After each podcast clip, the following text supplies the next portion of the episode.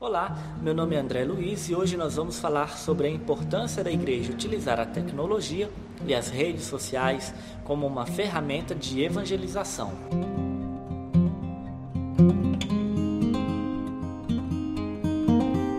A igreja sempre foi vista como algo clássico, rústico e permaneceu inalterada por muitos e muitos anos.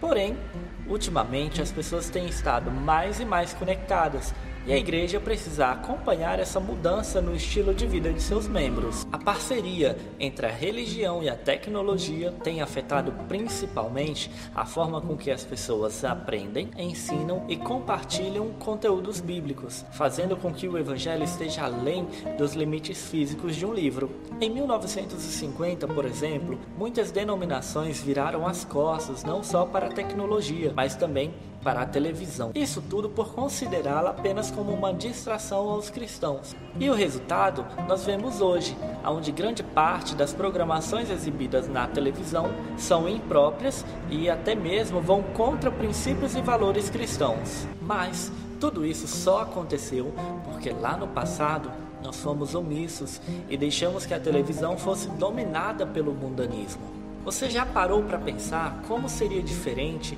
se lá no passado, ao invés de virar as costas, a igreja tivesse assumido um papel de protagonismo dentro da televisão brasileira?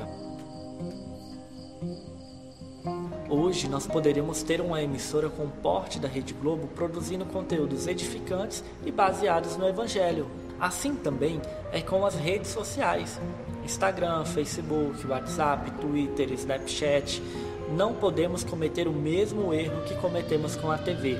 Nós precisamos nos posicionar como propagadores do Evangelho também nas redes sociais. Em 1 Coríntios 10, versículo 31, Paulo nos diz que, seja no comer, seja no beber, seja fazendo qualquer outra coisa, incluindo o uso das redes sociais, devemos fazer isso para a glória de Deus. E se nós nos calarmos diante dessas poderosas ferramentas que a tecnologia tem colocado à nossa disposição, nós estamos dando uma brecha para que o inimigo continue a utilizá-las para espalhar a maldade e deixar um grande rastro de destruição ética e moral na nossa sociedade.